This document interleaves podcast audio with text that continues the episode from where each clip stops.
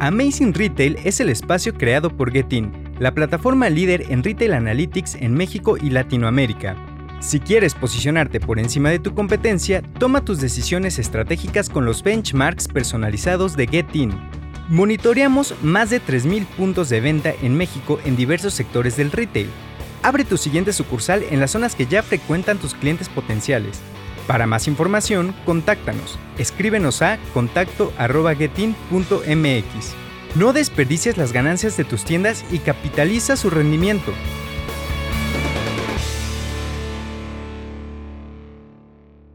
Bienvenidos a Amazing Retail. Yo soy Francisco. Y yo, Anabel. Estamos a un paso de llegar a noviembre y como todos sabemos, este mes es el mes del buen fin, una de las fechas más importantes para las tiendas físicas, por lo que hoy desglosaremos todo el análisis de lo que pasó el año pasado y todavía en medio de las restricciones de movilidad, para terminar con un pequeño pronóstico de lo que podremos esperar este año. Pero antes de comenzar, recuerden conectarse a su plataforma de streaming preferida y cada martes escuchar un capítulo nuevo. También queremos saber sus opiniones y sugerencias. Escríbanos en cualquiera de nuestras redes sociales, arroba getting-mx, y por favor usen el hashtag Amazing Retail Podcast. Y comenten si ustedes implementan algún tipo de medición en sus tiendas y cómo es que lo hacen.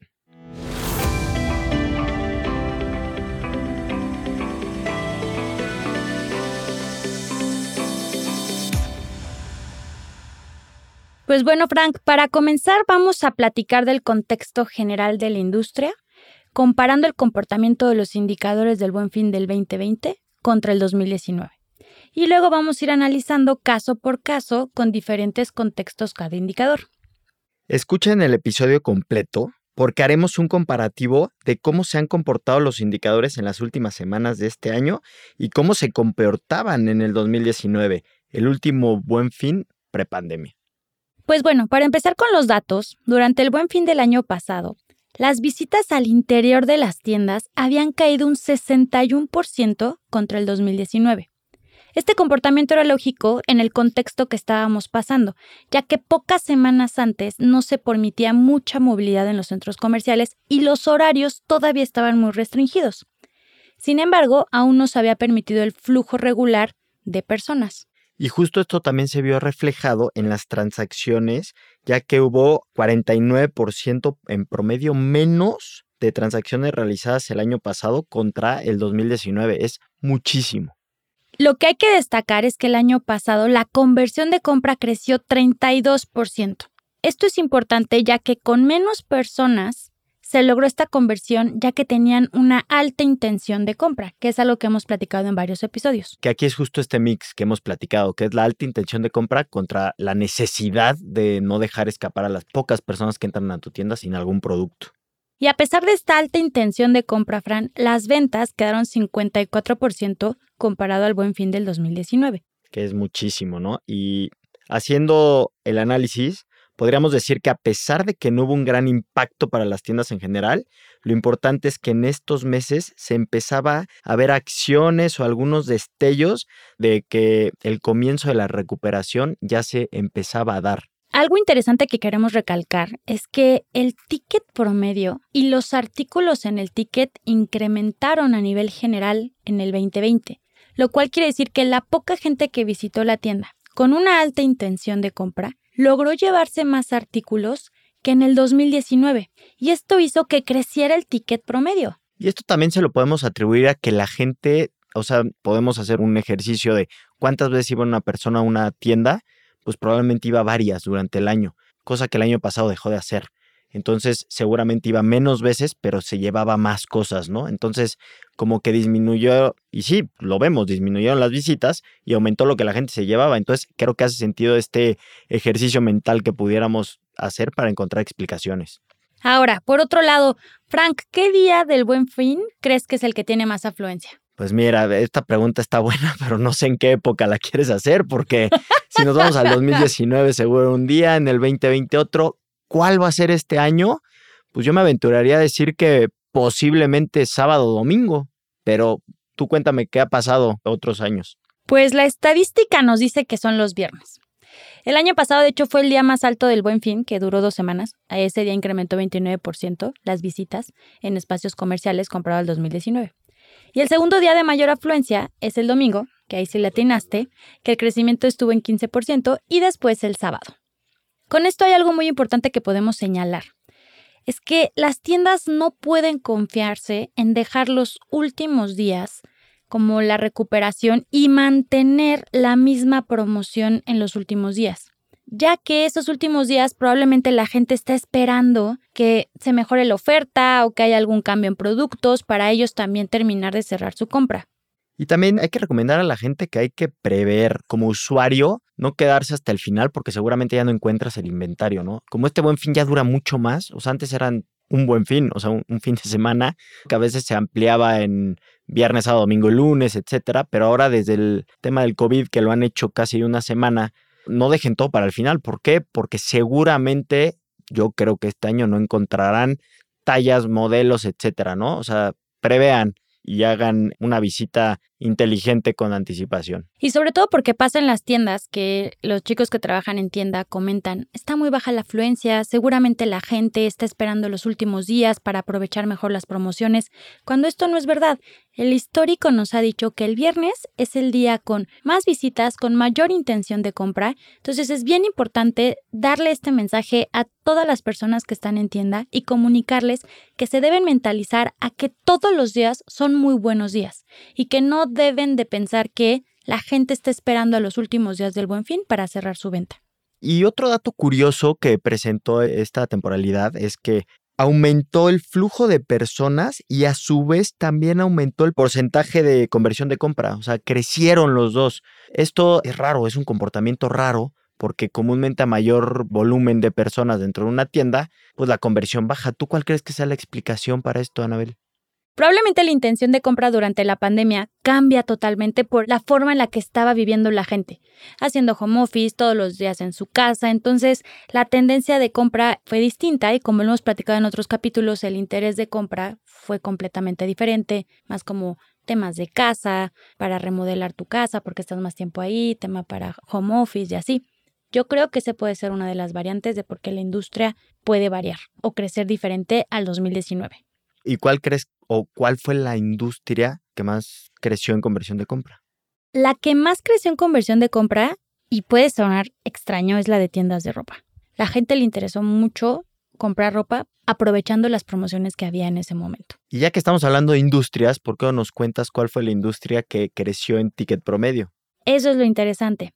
Es la industria de los deportes que creo que hace todo el sentido y también lo hemos platicado en varios episodios, como que la gente se puso muy fit durante la pandemia y una industria que creció muchísimo fue la de deportes y ellos lograron sacarle más dinero a la gente en el 2020. ¿Y más productos o solo más dinero? También adicionaron más, 26% más que en el 2019 y esto dio por consecuencia un ticket promedio más alto. Unos datos muy interesantes. Entonces, digo, aquí ya tenemos que estamos hablando de dos industrias y pues ya para hablar de otra industria adicional, algo que decir de la industria del calzado. También está interesante porque ellos también lograron incrementar un poquito más la conversión, no tanto como las otras industrias, 6%, pero sí lograron con las estrategias que manejaron subir el artículo en el ticket y por consecuencia el ticket promedio. Cosa chistosa porque se dice mucho que en el home office pues, todos estaban usando chanclas, ¿no? Pero creo que la gente al final sí estaba muy interesada en aprovechar las promociones y comprar zapatos. Sí, no, dejando a un lado el tema de los tenis, que ese sin duda se llevó o se sigue llevando pues, todos los indicadores, ¿no?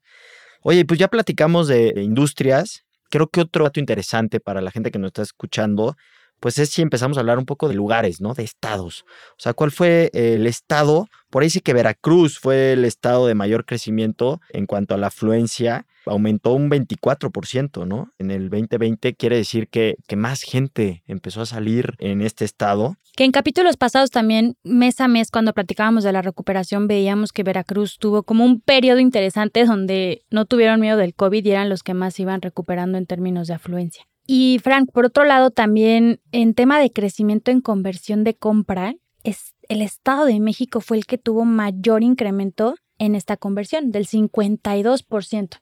Entonces, lo del Estado de México, los del Estado de México que salían a comprar, compraban.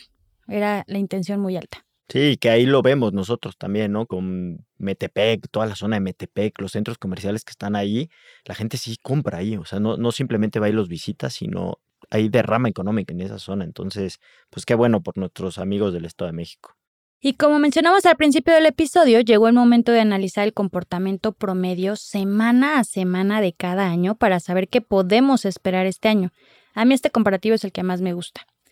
Para este comparativo, calculamos el comportamiento promedio de cada indicador durante el fin de semana del buen fin contra las semanas anteriores de este año. Entonces, en términos de afluencia, comparando el 2020 contra las semanas anteriores desde la apertura que hubo en tiendas, que fue en julio 2020, pudimos ver que sí hubo un incremento en afluencia en los espacios comerciales. Pero el incremento en visitas a tiendas solo fue del 4%, Frank. Entonces, no hubo más gente, no, creció. pintó. La gente no le interesó el buen fin del 2020. Pero ese pequeño incremento en visitas del 4% sí creció una conversión de compra del 16%. Entonces sí incrementó la intención de compra que veníamos trayendo desde julio 2020 hasta el buen fin. Por otro lado, también el ticket promedio y los artículos en el ticket incrementan muy, muy pequeño. Y podemos decir que el buen fin del 2020 comparado a las semanas anteriores de este año, pues no pintó, básicamente fue muy gris, muy plano, no hubo una mayor intención de compra. Y sobre todo si comparas, haces este mismo comparativo contra lo que veníamos viviendo de otros buen fin. De, 2019 era una locura. De otros años que pues te ibas de espaldas con la cantidad de aumento de venta, de transacciones, de gente, de todo. Te lo, te lo comparto, Frank. En el 2019 versus semanas anteriores del 2019, las visitas incrementaban un 150% dentro de las tiendas. Las ventas 226%. El ticket promedio se iba a un 42%. Entonces creo que ahí se ve la diferencia completamente de un 2019 donde toda la gente semana con semana estaba esperando el buen fin, comparado a un 2020 en donde la verdad no se esperaba mucho. Sí, y ustedes pónganle pretexto o circunstancia que cada quien quiera, pero pues fue un año atípico y lo estamos comprobando, ¿no? Con estos datos que pues, es una locura la diferencia. ¿Qué esperamos para este año? Tenemos estos dos contextos y estamos viendo la recuperación que estamos teniendo semana con semana y hemos visto que ya va regresando a una tendencia del 2019. Entonces yo creo que podemos esperar que no va a ser un gris como el 2020. No creo que lleguemos a los niveles del 2019. Pero tampoco va a ser un black. Exactamente. Entonces yo creo que sí va a ser muy bueno. Hay que aprovechar a la gente que está en el piso de venta. No se confíen otra vez en que la gente va a venir los últimos días, por favor. Eso es importante. Este año nos dieron un poquito más de días del buen fin. Va a ser de miércoles a martes. También hay que aprovechar ese tema. Entonces, esa sería como mi predicción para este año. No, pues muy valiosa y muy interesante.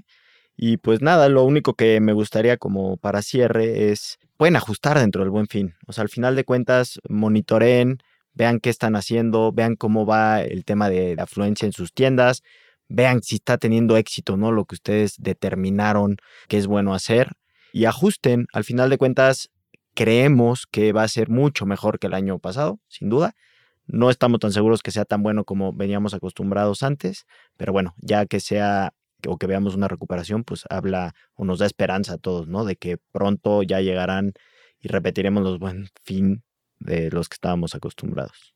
Y algo que quiero también concluir es que en los dos buen fin que vimos, 2020 y 2019, sí hubo un incremento en ventas. Entonces, eso sí es importante, no en la misma proporción, pero sí tenemos que esperar algo positivo del buen fin. Seguramente lo habrá en este año también. Visita nuestra página web getin.mx en donde podrás encontrar más información, ayudas y artículos relevantes sobre el episodio y las herramientas necesarias para potenciar las ventas de tus tiendas. Te esperamos el siguiente martes con un episodio más de Amazing Retail Podcast. Cuídense mucho y disfruten el buen fin. Bye bye.